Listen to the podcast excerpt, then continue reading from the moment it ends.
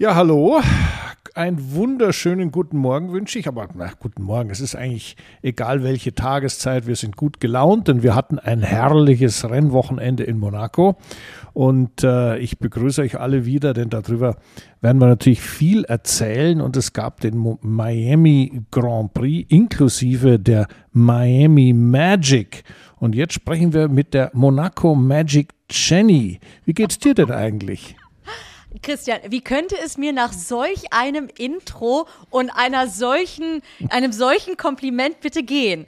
Da kann die Magic ja jetzt nur, nur sprießen und sprühen an diesem für uns morgen. Aber wie Christian schon gesagt hat, wir begrüßen euch, egal zu welcher Tages- und Nachtzeit. Wir freuen uns, wenn ihr uns zuhört bei unserem Plausch über Motorsport. Und genau, Christian, du hast recht, an gleich zwei, ja, wie soll man sagen, Glamour-Orten fand ja. ja an diesem Wochenende Rennsport statt, nämlich hier in Monaco und drüben in Miami. Ja, Miami, Florida ist natürlich, Miami als solches ist natürlich immer, da, da, da brüllt der Bär im Kettenhemd, verstehst du? Da ist also immer was los und da ist immer Action und da sind die, die irrsinnigsten äh, Lokale und, und Locations. Also nicht nur das Wirtshaus als solches ist in Miami ziemlich sexy, sondern natürlich auch alle Leute, die da rumlaufen. Und dann kommt noch die Formel 1 dorthin. Also äh, es war schon erstaunlich, da zuzuschauen, beziehungsweise äh, ich habe ja auch mit äh, ein paar Leuten gesprochen, die da waren, beziehungsweise die schon mal da waren. Äh, es ist schon erstaunlich, was, was die Formel 1 da so hingestellt hat. Was haben die denn erzählt? Das würde mich jetzt mal interessieren. Vor allen Dingen die Leute, die im letzten Jahr dort waren ja. und in diesem Jahr. Wurde noch mal eine Schippe draufgelegt? So bevor wir jetzt ein bisschen über das Rennen und so weiter sprechen, aber wirklich von Leuten vor Ort. Ja. War es noch mal wilder, noch, noch größer oder gleich? Oder wie haben die das empfunden? Nein, es war im Großen und Ganzen gleich. Das, was anders war, es war eine noch höhere Promi-Dichte. Wobei das natürlich in Amerika dazugehört. Und ich meine, du bist äh, im American Football zu Hause, du kennst dich da aus, du weißt, was da für Show geboten wird. Und da gehören die Promis und die Schauspieler und die Rapper und die Musiker und die, ich weiß nicht, wer sonst noch alles, die gehören natürlich da dazu. Und ich muss sagen, äh, das war schon noch mal mehr, deutlich mehr als äh, im vergangenen Jahr. Allerdings im zweiten Jahr des Miami Grand Prix ist also jetzt wir, in der breiten Bevölkerung auch nicht so wirklich ein Durchbruch festzustellen. Also da ist äh, der Name Lewis Hamilton immer noch ein Fremdwort. Ja? Also die können damit der normale, wie sagt man da, Miamianer, normale Bürger, der, der normale Miamianer hat damit ja, keinerlei Berührungsprobleme, aber er kennt schlichtweg äh, die Formel 1-Fahrer nicht. Und das zeigt natürlich, ähm, die, das geht nicht von heute auf morgen. Man muss mit, egal wie amerikanisch man ein Miami Magic zelebriert, und das war sehr amerikanisch, ähm, äh, es ist immer noch eine Sportart, die die weit weg ist von der amerikanischen Mitte. Also da muss man schon noch viel arbeiten, bis man dorthin gelangt. Aber ein Anfang ist gemacht und jetzt der zweite Grand Prix, finde ich, war eigentlich, äh, ich, ich sage mal, als Rennen, naja, haben wir, also das überlasse ich jetzt dir als Rennfachfrau, da hier die Analyse zu machen. Aber äh, ansonsten war es eigentlich äh, ein, ein etablierter, toller Event mit sehr viel bunten Extras. Ja, die bunten Extras gab's und ich darf jetzt also sagen, dass das Rennen etwas etwas unspektakulär langweilig gewesen ist. Bin, krieg ja. ich wieder krieg ich wieder diesen diesen Hammer auferlegen. Nein, aber erstmal noch mal zum zum großen Bling Bling. Ähm, du hast absolut recht. Das, ähm, Formel 1 war und ist nach wie vor nicht in dieser breiten Masse oder der Bevölkerung in Amerika angekommen. Nichtsdestotrotz haben sie einen doch im Verhältnis zu den äh, Vorjahren und in der Vergangenheit einen großen Schritt gemacht. Natürlich auch dank der, der Netflix-Serie und, und vor allen Dingen, ich glaube, die, die jüngeren Leute, die stehen da drauf, die älteren, ja, die, die brauchen wirklich eher diese ja, wie soll man sagen, auch so, so Muskelsportarten. Ich sag mal, wenn es um Motorsport geht, dann ist natürlich Nesca und Indica ein bisschen actionreicher. Aber dann haben wir da ja auch Football, es gibt Basketball, es gibt Baseball. In Amerika sind so viele Sportarten doch sehr etabliert, die aber auch vom Konzept ganz anders aufgebaut sind. Und da wird natürlich auch drumherum genau eben diese Show geboten, die wir in Miami zum Teil gesehen haben. Es gab viele flashy, stylische Sonnenbrillen, es gab die Cheerleader, es gab die Hymne. So genau das, das braucht das amerikanische Publikum und das lieben sie ich, ähm, ich sag mal, mit dieser, dieser Einlauf der Fahrer, ja, ja, groß angekündigt ich. von LL Cool J, ähm, mit Live-Orchester, weißt du, so, ähm, äh, also ja, dem Amerikaner gefällt sowas. Ich bin ja eigentlich auch immer sehr für Show und, äh, und, und sage und stehe auch dazu, Amerikaner wissen, wie Entertainment funktioniert. Wenn da aber dann so zwei Welten, wie doch dieser Traditionssport und, und diese, dieses flashy Entertainment aufeinanderprallen. In Miami hätte das nicht deutlicher sein können.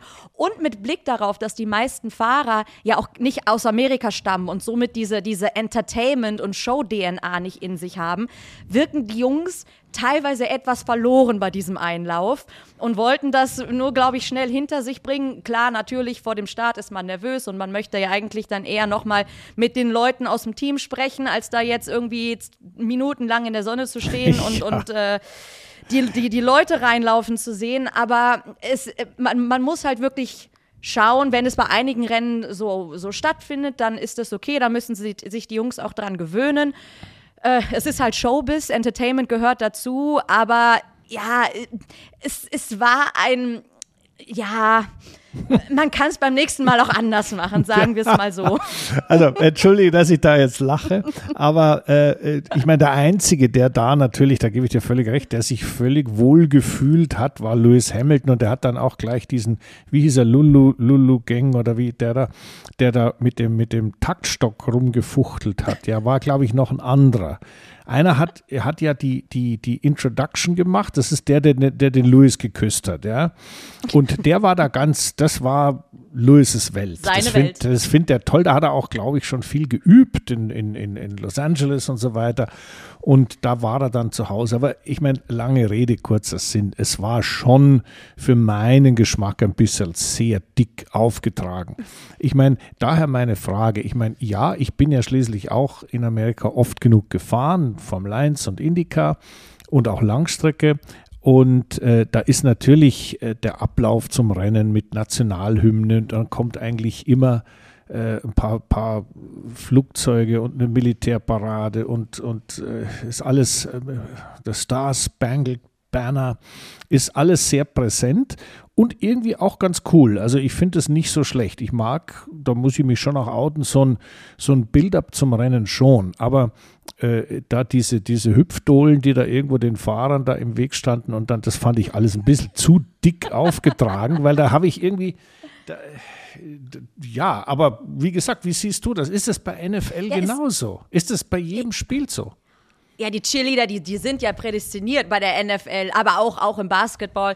Aber da ist der, das, der, der ganze Aufbau ist anders. Und da laufen die Teams äh, vor dem Spiel mit, mit wirklich Flaggen und Feuer und, und die laufen rein also auf den noch Platz. Dicker da ist noch, noch dicker. Also dagegen, dagegen war das wirklich Hunger, Hungerhaken bei der oh, Formel 1. das wusste ich nicht aber nein, aber, aber das, das ist eben eine andere Mentalität, die da und andere Stimmung, die da auch im Stadion vorherrscht. Die, die, man kann einen Footballspieler mental und gut, von der Statur mal abgesehen, auch nicht mit, mit so einem Rennfahrer vergleichen. Und die, die wachsen in Amerika eben mit genau dieser Mentalität auf. Aber wo du gerade auch dick aufgetragen äh, gesagt hast, eigentlich, weil wir reden hier von der Formel 1 und die Formel 1 ist nun mal die Nummer 1, das Nonplusultra, wenn es um Motorsport geht. Und ja. da hat mir viele Jahre eigentlich genau dieser Show-Effekt gefehlt. Und viele Leute beschweren sich über Lewis und, und lachen oder, oder lästern und auch der mit seinen Outfits und der mit seinen Tattoos und, und den Frisuren.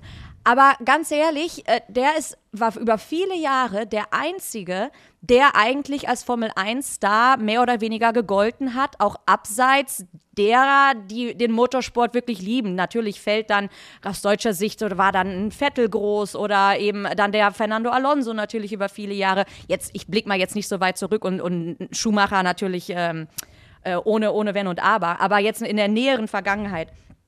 Und ähm, mir hat äh, bei den Formel-1-Fahrern ganz oft eben dieser, dieses, dieses Star-Gefühl verloren, weil es sind Helden, es sind Idole. Es gibt 20 Fahrer, die es auf der ganzen Welt schaffen, in der Formel 1 zu fahren. Guck dir beispielsweise ein Fußballteam an oder Football, Football sind noch mal mehr, aber beim Fußballkader, da stehen elf Jungs auf dem Platz, elf, elf spielen gegeneinander, dann gibt es noch zig Jungs auf der Bank. Das heißt, und ganz, ganz viele Teams alleine in der Bundesliga und dann in jedem, in jedem Land natürlich die einzelnen Clubs vertreten. Das heißt, die Chance, professioneller Fußballspieler zu werden, ist viel, viel größer als die Möglichkeit, die du hast, irgendwann mal in der Formel 1 zu landen.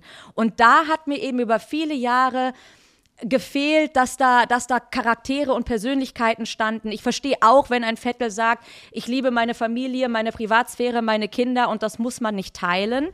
Aber es ist nun mal Teil, ja, wenn ja. du in der Öffentlichkeit stehst, dann gehört das auch dazu. Dann sollte man sich nicht, auch wenn man diese Energie tanken, wenn man das braucht, weil der, der Kalender, der ist stressig und die Reisen, die sind hart. Aber es gehört eben auch dazu, in gewisser Weise in der Öffentlichkeit zu stehen. Und insofern finde ich, hat über viele Jahre dieser, dieser, dieser Star-Faktor in der Formel 1 gefehlt. Lewis hat es dann gebracht. Jetzt mittlerweile sind ja auch die ein oder anderen Jungs, auch dank Social Media, ein bisschen präsenter. Ähm, aber ja, bis sie natürlich in Amerika wirklich ankommen und zu Persönlichkeiten wachsen, da vergehen, glaube ich, noch, noch viele Jahre.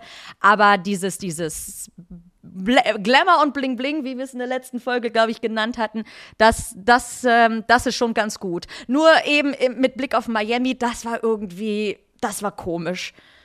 Da gibt's ja. bessere, da gibt's bessere Formen. Aber in der NFL sage ich dir, da ist, äh, da, da war das, da war das noch nicht mal ein Warm-up.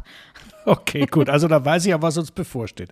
Nein, also ich bin da ganz bei dir, das muss ich auch sagen. Ich bin ja eher so ein bisschen oldschool und äh, bin eher so der Rennpurist. Aber ich muss ganz ehrlich sagen, das tut überhaupt nicht weh, wenn das ein bisschen bunter wird, wenn das ein bisschen aufgeblasener wird, wenn da ein bisschen mehr Show drumherum ist. Ähm, aber es ist halt schon so, das ist ein, ein Vorgang, der nicht von heute auf morgen hinzukriegen ist. Das muss sich entwickeln, auch speziell in Amerika entwickeln, denn man hat schon klar gesehen, also ein Leclerc oder ein Verstappen, die sind da also eher eher mies dreinblickend äh, da schnell durchgehuscht und haben sich hingestellt und haben gehofft, dass sie endlich wieder in die Nähe ihres Autos kommen, ähm, denn da fühlen sie sich wohl. Und äh, somit äh, glaube ich, grundsätzlich ist das alles in Ordnung. Miami Magic, wir reden drüber, die Welt redet drüber und natürlich auch Amerika redet drüber.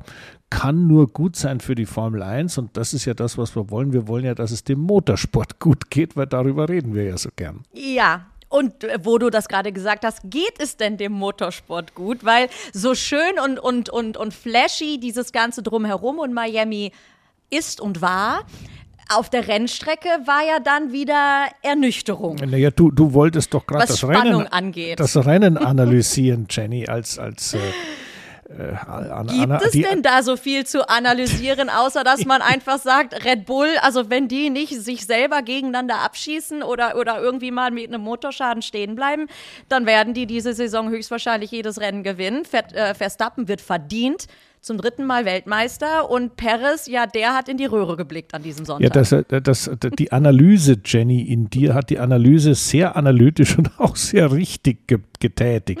Aber, äh, weißt du, wir haben ja öfters schon über die Thematik Perez und Verstappen gesprochen. Äh, ist dir schon aufgefallen, dass das, was ich zu deinem Leidwesen immer mal wieder kundgetan habe, nämlich, dass der Perez nicht den Funken einer Chance hat gegen den Verstappen, speziell wenn es mal hart auf hart geht, dass das so ein bisschen in die Wirklichkeit oder in der Wirklichkeit auch sichtbar wird im Moment?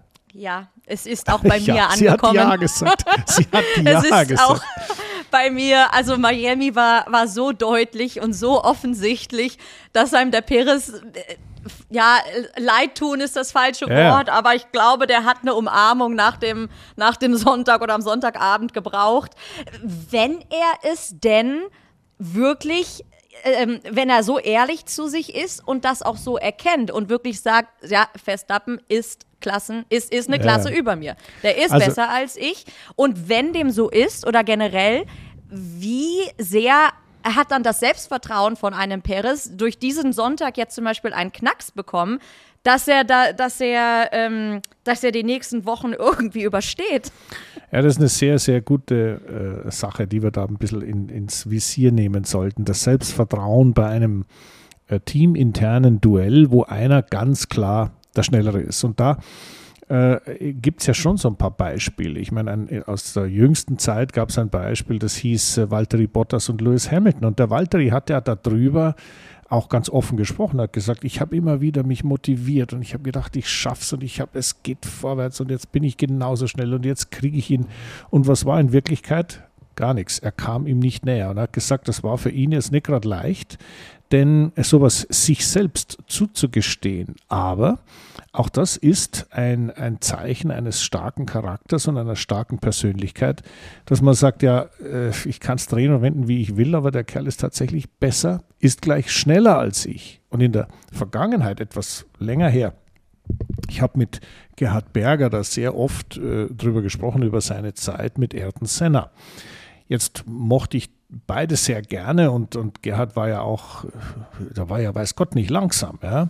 Aber er hat mir auch oft erzählt, er hat gesagt, weißt du, du konntest alles noch so gut machen, noch so richtig machen und du hast eine Runde hingelegt, dass du nicht hinterher nicht mehr wusstest, wie du heißt oder was du gemacht hast. Aber die, da kam der Senna und fuhr auf einmal nochmal drei, vier Zehntel schneller. Und dann muss man irgendwann mal zu dem Punkt kommen und sagen, ja, dann ist es halt so, dann kann ich halt ein paar andere Sachen besser. Und genau auf dem Niveau haben sich die beiden angefreundet. Und das finde ich dann wieder herrlich in einer so äh, kompetitiven Welt, wo es nur darum geht, den anderen, äh, ich will nicht sagen an die Wand zu fahren, aber doch zumindest mal hinter sich zu lassen. Und, und, und ein Kampf ist und nochmal Kampf und nochmal Kampf dass da irgendwann auch so ein menschliches Element dazukommt, was man im Motorsport oder für einen Rennfahrer überhaupt nicht erwartet, nämlich dass der sagt, naja, muss ich jetzt leider mal zugeben, dass der andere besser ist. Und das finde ich großartig und daraus sind auch sehr äh, nette Freundschaften entstanden und, und äh, ja, und auch äh, man lernt einfach selber was dazu. Ähm, ja, und ich ja. glaube, der Sergio Perez ist so noch nicht ganz so weit. Also der kämpft ja. immer noch und glaubt, ich schaff's. Aber wenn ja, du mal. Diese, ja, ich wollte die, diese Ehrlichkeit zu, zu einem selbst, wenn man das dann wirklich erkannt hat. Zum einen fällt einem dann, glaube ich, eine Riesenlast von den Schultern, ja, ja, ja, dass man das ganze Thema dann auch wieder anders genießen kann, weil dass der Perez ein Top-Fahrer ist und sich auch über die Klar. ganzen Jahre, die der so viele Jahre, die der in der Formel 1 fährt, sich so entwickelt hat und um so viel äh, nochmal besser geworden ist, er hat halt nur leider einen übermächtigen Gegner neben sich sitzen im Auto. Und äh, da gab es, wie du gerade eben gesagt hast, Berger und Senna, eines der besten Beispiele. Dann gab es natürlich auch noch, weil wen gab es? Alonso Fisichella, Schumacher Barrichello, da, da gab es ja einige. Ja, ja. Ähm, die, das ist dann wirklich guter Fahrer gegen nochmal einen der besten der besten aller Zeiten. Und dann ja. guckst du in die Röhre. Aber eben diese Ehrlichkeit zu sich selbst zu finden, ist wiederum eine Stärke. Die haben viele andere Menschen nicht. Und jetzt mit, mit Blick auf äh, Gerhard Berger oder auch Walter Bottas, es ist eigentlich schön, dass sie das erkannt haben und damit liegen sie dann den anderen oder haben sie den anderen dann doch wieder einen Vorsprung abgezwackt, indem es dann innerlich ausgewogener ist. Und das ja, ist auch schon sehr viel wert. Nein, das ist sehr viel wert. Und ich meine, weißt du, die Überlegenheit von so einem Verstappen-Ding, man, man, kann ja immer so drüber reden, ja, der fährt halt, macht halt dies und das. Aber du musst mal Folgendes überlegen. Der ist ab der dritten Runde, der ist als Neunter gestartet, ab der dritten ja. Runde fuhr der immer schneller als der Perez, der frei vorne gefahren ist. Und der war noch mitten im Verkehr. Also das war schon, also mehr als nur ein bisschen überlegen, der war schon in einer ganz eigenen Welt da vorne. Und daran sieht man auch ein ganz klein bisschen, äh, auch wenn sich Red Bull Mühe gibt, sich selbst viel schlechter darzustellen, als man eigentlich ist. Weißt du, man sagt ja immer, ja, ja, die anderen haben aufgeholt und wir, wir haben ja, also eigentlich haben wir keinen Vorsprung, sondern wir haben ja eigentlich einen Nachsprung. Nur weil wir so viel Glück haben und so schnell fahren und so weiter. Äh, nee, das ist alles Quatsch. Die fahren, das Auto ist extrem überlegen, extrem überlegen. Und wenn du immer noch unseren Freund Alfonso, äh, Alonso dort hast, der tapfer vor den Ferrari und vor den Mercedes den dritten Platz wieder nach Hause fährt, dann siehst du mal, wo wir uns da eigentlich aufhalten. Das ist die, ein, eine, eine Bankrotterklärung eigentlich der Top, super, duper Wahnsinnsteams, Mercedes und Ferrari.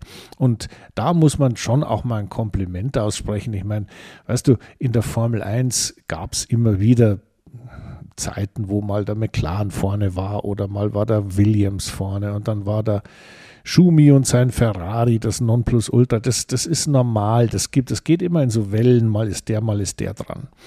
Aber die Art und Weise, wie das im Moment, ich sage mal, unter Kontrolle ist, das ist ja nicht nur ein schnelles Auto und das ist, finde ich, sollte man auch mal erwähnen, das ist ja auch die ganze Herangehensweise. Denn heutzutage ist es ja nicht so, dass ich einfach ein schnelles Auto habe und sage meinem Fahrer, reinsetzen, Vollgas geben und dann schauen wir mal, wer gewinnt.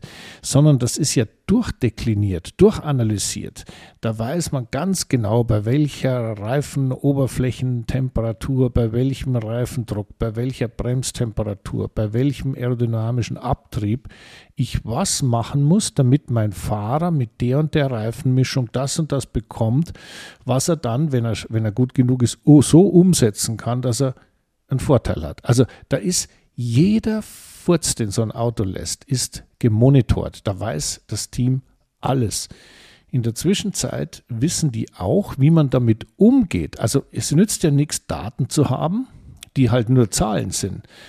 Daten zu haben, die man versteht und die man nicht nur reproduzieren kann, sondern auch, indem man sie verändert in die Richtung, wo man glaubt, hingehen zu müssen, zum Vorteil des Autos machen kann. Und da, das ist eine Welt, die hat mit dem Motorsport der, sagen wir mal, bis vor vielleicht 10 oder 15 Jahren betrieben wurde, nichts mehr zu tun. Ein überlegenes Auto hatte auch ein Williams, ein überlegenes Auto hatte auch McLaren und ein überlegenes Auto hatte auch Ferrari. Aber das Zusammenspiel von allem, was dazugehört, das ist jetzt schon, das ist schon eklatant. Also das ist schon irre und da muss man immer wieder ja, der Niki Lauda hätte die Kappe gezogen. Ja, Chapeau, echt toll, wie die das hinbekommen haben. Absolut. Sie haben ein Komplettpaket in, in wirklich in jeglicher, in jegliche Richtung. Sie machen keine Fehler. Der Druck ist bei jedem da. Und mich freut es auch so ein bisschen, weil ich weiß eben noch genau, wie Red Bull damals so doch leicht belächelt wurde, als der Brausedrink in die Formel 1 kam, die großen Werke daneben. Und eben genau jetzt, also sie hatten ja auch davor mal dominante Phasen, aber diese, diese Stärke, die sie jetzt gerade im Vergleich gegen Mercedes und Ferrari an den Tag legen, die, äh, die ist schon absolut beeindruckend. Deswegen, wie du gesagt hast, wir, wir, ziehen, äh, wir ziehen unseren Hut, unsere Kappe. ja. Und ich frage mich aber wiederum dann mit Blick auf Ferrari und Mercedes, da, da denkt man ja wirklich im, im ersten Moment, das sind zwei so große Marken, so große Werke, wo ja eigentlich so viel Know-how und Kraft und auch Power und Geld dahinter steckt. Mit Blick auf die letzte Saison, die, also die scheinen ja gar nicht so viel gemacht zu haben über den Winter, weil irgendwie ist es, geht es da weiter, wo es letztes Jahr aufgehört, wo sie aufgehört ja, haben. Ja, ähm, natürlich hat der Red Bull sich auch weiterentwickelt, aber der war ja auch im letzten Jahr schon so dominant. Und die Stimmt. haben jetzt vielleicht noch mal die wenigen Fehler, die sie hatten, nochmal minimiert, aber die anderen scheinen ihre Fehler nicht gefunden zu haben und ganz im Gegenteil, an denen ist sogar noch ein kleiner Aston Martin vorbeigezogen. Jetzt nimm mal den Ferrari. Unsere Freunde Leclerc und Sainz, die ja sehr unterschiedlich sind und die auch mit den Problemen, die sie da so haben, unterschiedlich umgehen. Also das muss man schon auch mal erwähnen, weil diese, diese menschliche Komponente ist schon faszinierend. Also die menschliche Komponente im Sinne, wie geht ein Rennfahrer an die Herausforderung heran, dass er so ein Auto hat, was eigentlich echt scheiße ist und, vor allem auch so zu fahren ist, ja. Äh, wie, wie so ein Ferrari. Und der, da sind die beiden, Sainz und Leclerc, sehr unterschiedlich. Der Leclerc hat also versucht, verzweifelt versucht, sein Auto eben ganz besonders abzustimmen, indem er einfach, mit anderen Worten, einfach weniger äh, Heckflügel, weniger Luftwiderstand fährt. Damit ist das Auto sehr leicht auf der Hinterachse, also sehr, ich sage mal, volatil. Wenn ich damit äh, ans Limit gehe, kann er schnell mal ausbrechen. Und er hat aber für sich beschlossen, diese Herausforderung nehme ich als Rennfahrer an. Ich, ich kann das, ich muss das so machen, weil sonst wäre ich nie schneller. Das hat er für sich analysiert, hat sich dann da ins Wochenende gestürzt und gleichzeitig auch relativ häufig in die Wand gestürzt. Denn das ist eigentlich eine Herangehensweise, die nicht gehen kann.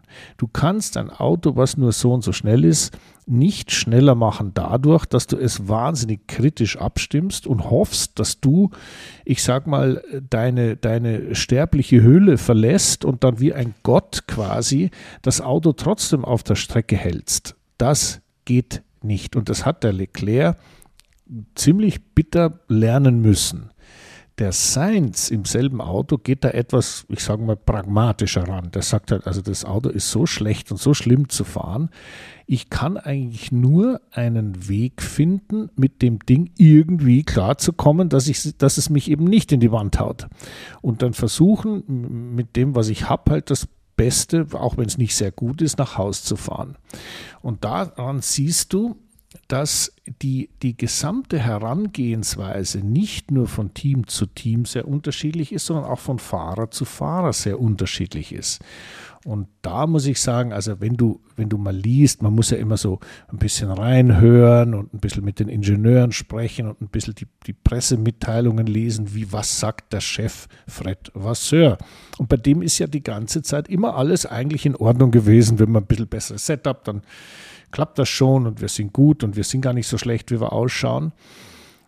Und bei Mercedes war es genau andersrum. Da hat Toto Wolfer gesagt, das Auto ist so eine Katastrophe. Ich will es eigentlich gar nicht mehr sehen. Macht mir bitte ein neues. Aber auch da ist die Herangehensweise der Piloten unterschiedlich. Der Russell haut sich da rein und sagt, das geht schon irgendwie. Und der Lewis sagt, also ich habe nach wie vor kein Gefühl für das Auto. Und daran siehst du schon, äh, nicht nur die Teams versuchen, Probleme oder an Probleme, an die Lösung von Problemen ranzukommen, sondern natürlich auch die Fahrer. Im Endeffekt läuft es darauf hinaus, dass allesamt, die keinen Red Bull haben, frustriert sein werden. Oder siehst du das anders? Nein, die sind natürlich frustriert und äh, nochmal einmal mit Blick auf, auf Ferrari. Ähm, eigentlich würde ich es aber auch gar nicht so negativ sehen, wenn, wenn der Leclerc da was ähm, versucht, weil wer nicht wagt, der nicht gewinnt. Weißt du, er weiß sowieso, ja, ich kann nicht gewinnen. Ich, ich habe das Auto ist nicht schnell genug. Also versuche ich wenigstens was. Hätte es geklappt, dann wäre der Aufschrei und der Jubel groß gewesen. Jetzt war der Aufschrei groß, weil es halt leider mal wieder nicht geklappt hat. Ich würde aber auch sagen, dass gerade mit Blick auf, auf, auf dieses Team und diese beiden Fahrer, Leclerc ist ja nun, gilt als, als die deutliche Nummer eins, obwohl ich sage, sagen muss, naja, in der WM die ganze Saison über liegt bis jetzt der Sainz vorne mit den Punkten. Ähm, Leclerc hat einige Fehler gemacht, hatte natürlich auch Pech. Ich frage mich mit Blick auf die Ferrari Nummer, gesetzte Nummer eins, nicht nur jetzt bei Leclerc, sondern auch in der Vergangenheit, da kann man auch einen Vettel oder sogar einen Alonso nennen, ob dieser Druck, der spezielle Druck, der bei Ferrari herrscht, auch mit Blick auf die Presse, mit, die Ferrari, äh, mit Blick auf die Ferrari-Fans und diese italienische Mentalität, ob dieser Druck einer Nummer 1 im Ferrari-Auto nicht äh, einfach zu viel für die meisten Fahrer ist ja, ja. und du natürlich diesem Stress dann nochmal deutlicher aus, ausgesetzt wirst. Und jetzt mit Blick auf Sainz, der diesen Nummer 1-Druck vielleicht gar nicht verspürt und und für mich ungerechterweise auch sehr oft kritisiert wird, weil wie gesagt, wenn du nur auf die Ergebnisse guckst, ist, ist er diese Saison deutlich vor Leclerc ähm, dass er das natürlich en etwas entspannter sehen kann in der, in der relativ langsamen Welt, in der sie sich aus Ferrari sich gerade befinden. Aber ja. ein Leclerc natürlich ganz anders, ganz anders im Fokus steht und der muss abliefern, sonst sieht es schlecht aus, sonst wird der arme Junge zerrissen. Ja, aber weißt du, er täte sich so viel leichter, wenn das Auto ein bisschen schneller wäre. Dann wäre der Druck Das wäre für jeden einfach. ja, da wäre der Druck genauso groß. Und wenn er dann irgendwie Mist baut, wird er immer noch zerrissen. Aber er hätte wenigstens ein bisschen was, was was er zurückbekommt für seinen Einsatz, nämlich Erfolg. Und schau mal, äh, die, die Fehlerquote ist ja nicht deswegen so hoch, weil die Fahrer jetzt das Fahren verlernt haben. Ich meine, die Fehlerquote Leclerc war schon erstaunlich hoch dieses Jahr. Aber auch die von Sainz jetzt gerade in Miami. Ich meine, der ist, der ist da in die Box reingefahren mit vier stehenden Rädern förmlich, ja, und versucht halt irgendwo Zeit gut zu machen, äh, ja, wo, wo man mit dem Auto vielleicht überhaupt noch Zeit gut machen kann, nämlich in Bereichen, die eigentlich, ich sage mal, Standards sind. Und was war? Er war zu schnell in der Boxengasse, er hat da gleich mal eine Strafe bekommen. Und dann kommt noch was dazu, was für einen Fahrer das Allerschlimmste ist ja, wenn du dich dann so ein bisschen eingetickt hast auf dem Niveau, was das Auto hergibt. Und dann merkst du, das frisst ja auch noch Reifen. Der wird ja, ja. immer rutschiger, Runde für Runde. Und genau das war natürlich nochmal ein Thema. Und jetzt bin ich wieder bei dir. Äh, Entschuldigung, das war letztes Jahr ganz genauso. Das heißt, offensichtlich gibt es oder gab es, weil die ist ja ein munteres Hire and Fire dort bei Ferrari.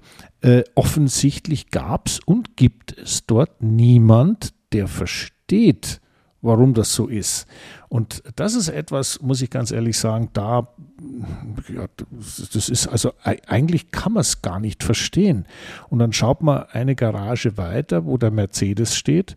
Und da ist es, ich würde mal sagen, inzwischen vielleicht ein bisschen besser, weil die inzwischen wissen, was sie da für einen Müll gebaut haben und gerade dabei sind, das irgendwie zu reparieren, aber sie müssen es auch erst beweisen. Jetzt, jetzt habe ich auf einmal was, was viel besser funktioniert. Jetzt ist der Lewis wieder happy und wird auf einmal wieder ganz sanft und jetzt ist der Russell happy und muss nicht so viel schimpfen am Funk. Also das sind alles Dinge, die, die man von außen deutlich sehen kann. Und äh, deine Frage ist, hätte man nicht besser stellen können? Ja, was haben die eigentlich gemacht im Winter? Ja, also die, das müssen wir auch ja. offen so stehen lassen, weil die Probleme bei Ferrari waren klar, die Probleme bei Mercedes waren klar. Und was kam raus dabei? Genau dasselbe Ärger bei dem einen wie dem anderen. Mit dem aktuellen Auto. Ja. Ja, so ist es. Naja, also, ja. Ich meine, also jetzt, wenn wir, wenn wir äh, das Rennen noch ganz kurz mal resümieren, du hast ja knallhart festgestellt, es war Fahrt, es ist nicht so wirklich was passiert. Ähm, wir haben, es ist ein bisschen hinten ein bisschen was passiert. Es gab, es gab ja noch viel schlechtere Autos. Ich meine, du hast den McLaren gesehen, der fährt ja nur noch um die goldene Ananas. Äh, es, es gibt äh, ja immer wieder mal ein kleines Haas-Highlight, aber äh, in dem, mal, in dem Fall war es mal der Magnussen. Aber das sind eigentlich Sachen, die in der Formel 1 Wochenende für Wochenende passieren. Und äh, deswegen freuen wir uns und deswegen bin ich jetzt wieder, jetzt schließt sich der Kreis, eigentlich auch ein großer Freund von Miami Magic, denn da ist wenigstens was los, da ist die Show geboten und dann kann es auch auf der Strecke mal ein bisschen überschaubar sein, oder? Ja, genau. Also die, die Bilder an für sich, die waren schön und äh, jetzt ist ja eine Woche Pause. Angeblich kommen ja Updates bei dem einen oder anderen Team beim nächsten Rennen und dann wollen wir mal hoffen, dass die Lücke zu Red Bull sich vielleicht ein klein wenig schließt. Aber dran kommen sie trotzdem also nicht. Wir, wir drücken, wir drücken die Daumen in, für die Entwicklungsabteilung in Brackley und in Maranello. Und wir gehen jetzt zum anderen Bling Bling Glamour. Du, das kannst du viel besser. Sag's nochmal. Ort. Wie heißt der Ort? Warte. Glitzer Glamour in bling, Monaco. Bling. Glitzer, Glamour, Glitzer, bling, Glamour und Bling Bling in Monaco. Ja, genau. Jetzt sind wir bei der Formel E. Es ist, es ist herrlich, weil Monaco, ich meine, wir haben ja beide schon genügend Formel 1 in Monaco erlebt und wir waren auch sonst oft genug da. Du natürlich noch mehr, weil du dort wohnst. Aber äh, es ist dann schon lustig, wenn dann die, die Formel E da aufkreuzt und und ihr Rennen fährt. Und ich muss ganz ehrlich sagen, es war halt wie immer eigentlich entertaining und nett. Und äh, es gab auch einen verdienten Sieger und es wird auch, ich sage jetzt mal vom rein motorsportlichen her, kann man nichts sagen. Aber äh, da hat es schon auch relativ oft gekracht oder zumindest gibt es da immer so, so, so komische Crashes, oder? Ja, komisch. Ja, ja. Ich, ich, ich, also ich fand, äh, naja gut, ich sag mal, dadurch, dass die aktuell so fahren, wie sie fahren, für diejenigen, die es noch nicht mitbekommen haben, in einer Perlenkette hintereinander her und den einen oder anderen lässt man dann gerne mal vorbei, um Energie zu sparen.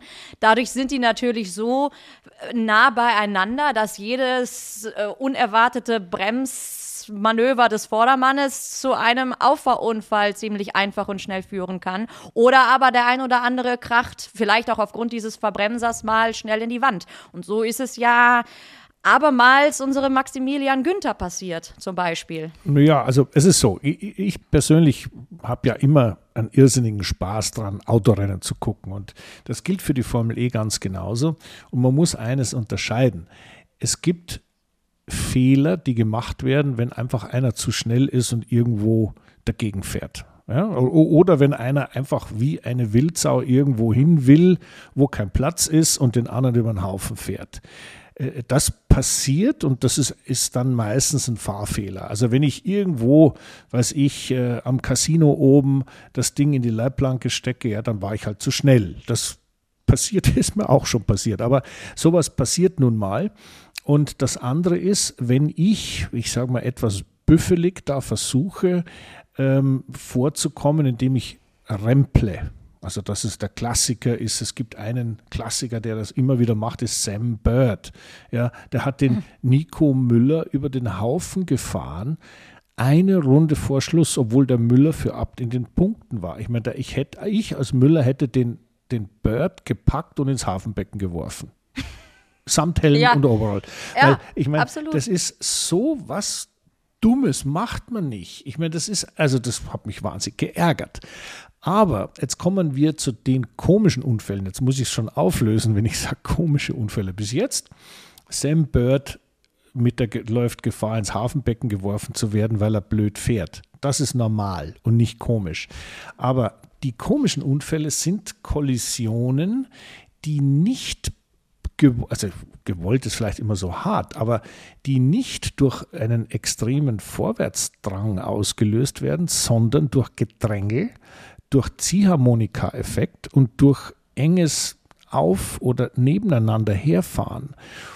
Das ist etwas, da hat es also schon oft mal so einen verlorenen Frontflügel oder hier mal einen, Felgenschaden und so weiter gegeben. Und auch der von dir erwähnte Maximilian Günther, äh, das war eine Kollision, das der hatte. Ja? Und es äh, ist halt so, ich, ich meine, wenn ich irgendwo hin will, dann muss ich mir das schon zurechtlegen, weil in der Formel E ist man schnell aneinander gefahren. Und äh, ich glaube halt, mit etwas mehr Umsicht äh, ließe sich da allerhand vermeiden.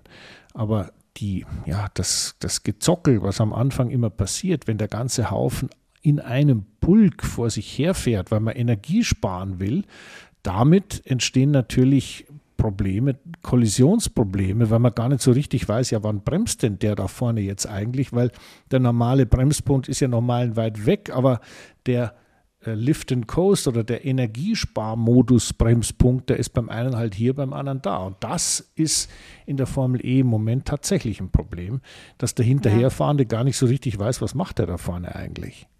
Ja. Ja, ja ich habe ja meinen Unmut, ja, ich habe ja meinen Unmut schon häufiger geäußert und du hast mich vertröstet und gesagt, die wissen, was sie tun und dass ich mich noch ein wenig gedulden muss und spätestens in der kommenden Saison ist da andere, äh, hoffentlich eine andere Lösung oder eine Lösung für gefunden hat. Aber was ich, guck mal, es war jetzt die, die letzten Rennen einfach so, dieses, dieses Energiesparen, dieses Hinterherfahren, dieses ich möchte nicht führen und zig Überholmanöver in einem Rennen, die aber, das, die aber keine echten Überholmanöver waren. Und das sage ich wirklich als eher ehemaliger äh, Befürworter der Formel E. Aber bei mir ist es mittlerweile so, dass ich, dass ich es einfach schade finde, dass diese Elektromobilität ausschließlich nur mit Energiesparen in Verbindung gebracht wird. So anstatt, äh, ich sag mal, das, das, das Problem, in Anführungsstrichen, das kennt man dann aus dem Straßenverkehr. Aber anstatt jetzt bei einer solchen ähm, Rennserie wie der Formel E die Möglichkeiten und Stärken einer Batterie und die Power, die ein solches Elektroauto haben kann, statt das zu demonstrieren und damit das Thema vielleicht auch für den letzten Kritiker oder Zweifler doch irgendwie cool wirken zu lassen. Nein, auch bei so einem Event wird man nur daran erinnert, dass der, dass der Akku ja und die Kapazität begrenzt sind. Und äh, ja, ich weiß auch nicht. Ich, ich möchte einfach emissionsfreies Power Racing. Das habe ich irgendwo gelesen und das war einfach ein, ein sehr schönes Wort. Ähm, das, das wünsche ich mir. Ich möchte einfach, dass die Jungs Gas geben können. Strategie, auch schon oft erwähnt, ist, ist, ist wichtig und toll. Aber äh, für mich fehlt die Balance aktuell und das hat der Formel E für mich sehr viel Zauberei genommen. Ja, das lassen wir jetzt einfach mal so stehen, Jenny. Und ich werde Folgendes machen. Ich werde dich jetzt anmelden bei der FIA, dass du dort mal eine Rede, eine, eine, eine flammende Rede hältst, genau so wie du es gerade gesagt hast. Denn die Sportbehörde gemeinsam mit den Teams und den Herstellern, die machen die Regeln. Und ja. du hast natürlich recht, du kannst natürlich mehr Energie freigeben, aber hinten raus ist es immer genauso. Äh, äh, geh mal zurück, mach mal so eine kleine, äh, so ein Time Warp in die 80er Jahre. Da hattest du 220 Liter Benzin und einen Motor, der entweder über die Distanz 260 Liter gebraucht hat oder wenn du die Leistung reduziert hast, halt eben 220 oder 210 Liter. Das musste der Techniker entscheiden. Und so ähnlich ist es dort in der Formel E ja auch. Das heißt, wann immer du mehr freigibst, wird auch mehr verbraucht. Und ich glaube, damit lösen wir das Problem nicht.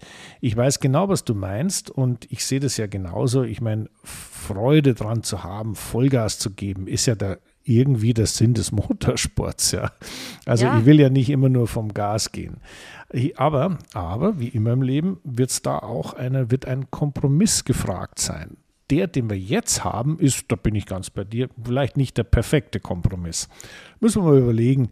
Also wie gesagt, ich werde dich vorschlagen, bei äh, äh, Mohammed bin Sulayem, dem FIA-Präsidenten, mal vorzusprechen. Bin mir sicher, er hört dir zu, weil es ein intelligenter Mann und der wird das dann auch sicherlich gleich in in, im World Council äh, zum, zur Sprache bringen und dann kann die Jenny da mal den Motorsport respektive die Formel E revolutionieren. Finde ich gut, finde ich hervorragend.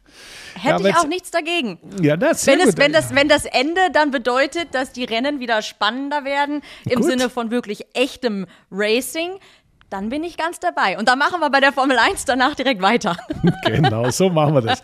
Ja gut, also gut, wir, wir werden, sind, das sind weltveränderte Maßnahmen, die wir hier konzipieren und unsere Zuhörer dürfen daran teilhaben. Also eigentlich jedes, all jeder Vorschlag, der da irgendwie kommt, nehmen wir gerne auf und äh, äh dann werden wir den das nächste Mal auch besprechen. Was können wir tun, damit alles noch besser wird? Also das finde ich, also motorsportlich, also weltpolitisch sind mir zwei raus. Aber motorsportlich, da, da haben wir schon eine Meinung, oder? Auf jeden Fall. Ja, und das ist auch gut so. Ja, aber weißt du, jetzt muss ich doch nochmal nachfragen. Also äh, motorsportlich, ja, haben wir besprochen. Ähm, aber äh, Monaco äh, Glamour Factor wissen wir auch.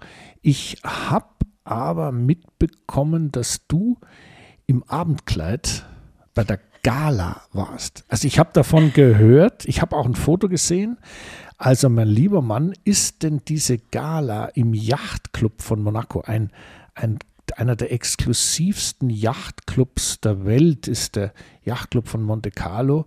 Jenny war dort beim Gala-Dinner. Entschuldigung, jetzt musst du ein bisschen was schon erzählen. Ich meine, wenn wir Motorsport haben wir jetzt abgehakt, aber das drumherum in Monaco ist schon wichtig und erwähnenswert. Ja, es, es gehört dazu. Wir, sprachen wir auch gerade noch mit Blick auf Miami darüber.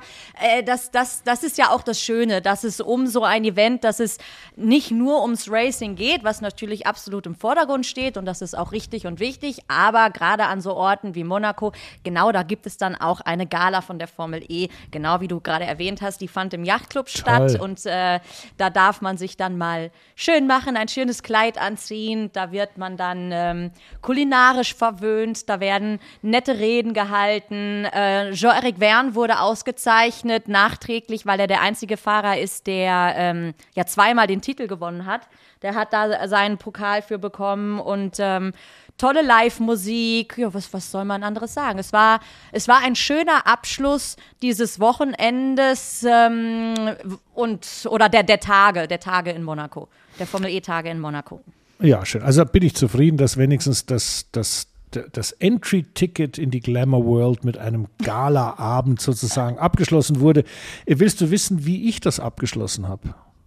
Du ja, weißt bitte. es eh. Du weißt ich, es also eh. ich weiß, ich weiß es Wo ja. War ich? Wo war ich? Du warst und da war ich fast neidisch, weil so schön das ja klingt mit der Gala, ich sage euch jetzt mal, wie die Realität aussieht. Man ist um ungefähr na, ich war so um 18 Uhr zu Hause von der Rennstrecke, musste aber um 18.30 Uhr bereits frisch gestylt, geduscht und äh, hübsch hergerichtet im Yachtclub sein. Und der und Hund, der Hund musste noch Gassi der gehen. Der Hund musste auch noch zwischenzeitlich Gassi gehen und gefüttert werden. Und äh, zu Fuß, die Strecke war noch gesperrt. Ich hatte mir dann ein Taxi genommen, was eigentlich lächerlich ist, weil es sind ja, es ist Luftlinie, sind es ja nur 300 Meter, 400 Meter. Aber dadurch, dass die ganzen Straßen noch gesperrt waren, dachte ich mir, gönne ich mir jetzt dieses Taxi und lass mich die 500 Meter dahin rollen und nicht den Berg mit, mit hohen Schuhen hochlaufen. Nix da. Ich wurde dann am Casino rausgeschmissen und auch da war alles gesperrt, musste mich dann durch die, durch die Absperrungen und die Aufzüge kämpfen und diskutieren.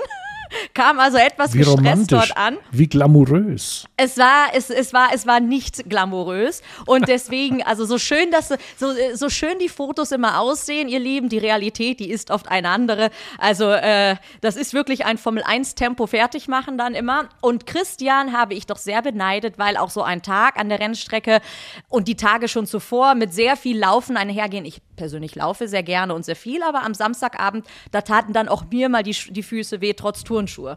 Naja, und Christian saß gemütlich auf der Terrasse mit einem, was heißt, mit einem Bierchen, hat auf den, auf das Meer geblickt, mit den, die Sonne im Gesicht gespürt, ja, und ich war gestresst zwischen Gassi gehen, dabei irgendwie Mascara auf die Wimpern klatschen und äh, dann schnell zurück zum Yachtclub rennen. Das, da, da war ich neidisch, Christian. Ja, das glaube ich und vor allem äh, danach ging es ja noch weiter. Ich habe ja dann tatsächlich auch noch Abend gegessen in Monaco und zwar in der Tip-Top Bar. Ich meine, es gibt ja Menschen, die das noch wissen. Die Tip-Top Bar ist ja ein absoluter Klassiker. Das ist so eine mini kleine Bar, wo man eigentlich ein Bier und ein bisschen Snack, ein Sandwich, vielleicht einen Teller Nudeln kriegt.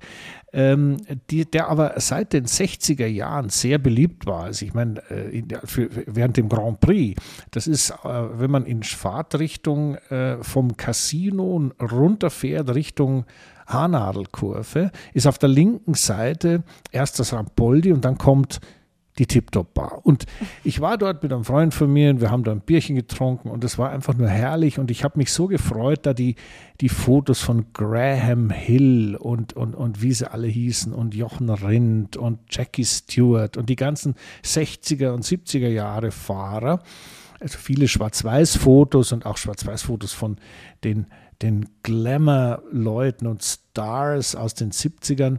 Das ist dann schon lustig, dass sowas immer noch gibt und dass sowas immer noch ganz aktuell ein normales Dasein fristet, so eine normale Bar.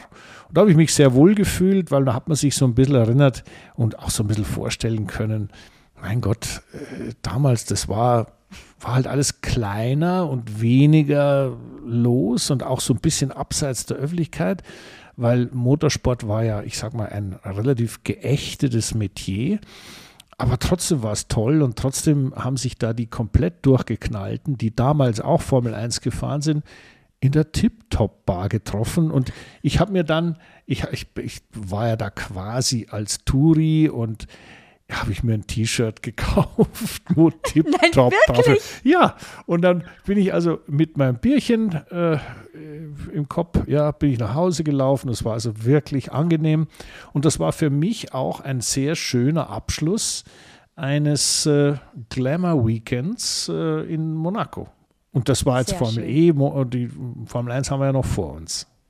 Genau, die Formel 1 haben wir vor uns. Äh, aber das, ja, der, der, der Einstand in den Mai, der war schon mal sehr schön. Ja, das finde ich also auch. Ja, dann haben wir nächstes Wochenende wieder ein rennfreies Wochenende, also ein relativ rennfreies Wochenende. Ich habe ja schon wieder IndyCar auf dem Programm, weil da ist ja wieder ein Rennen. Ich weiß, das merkt sonst keiner außer mir, aber es ist einfach toll. Und äh, ich habe dann noch äh, ein Mile Festival in München. Also es ist schon was los.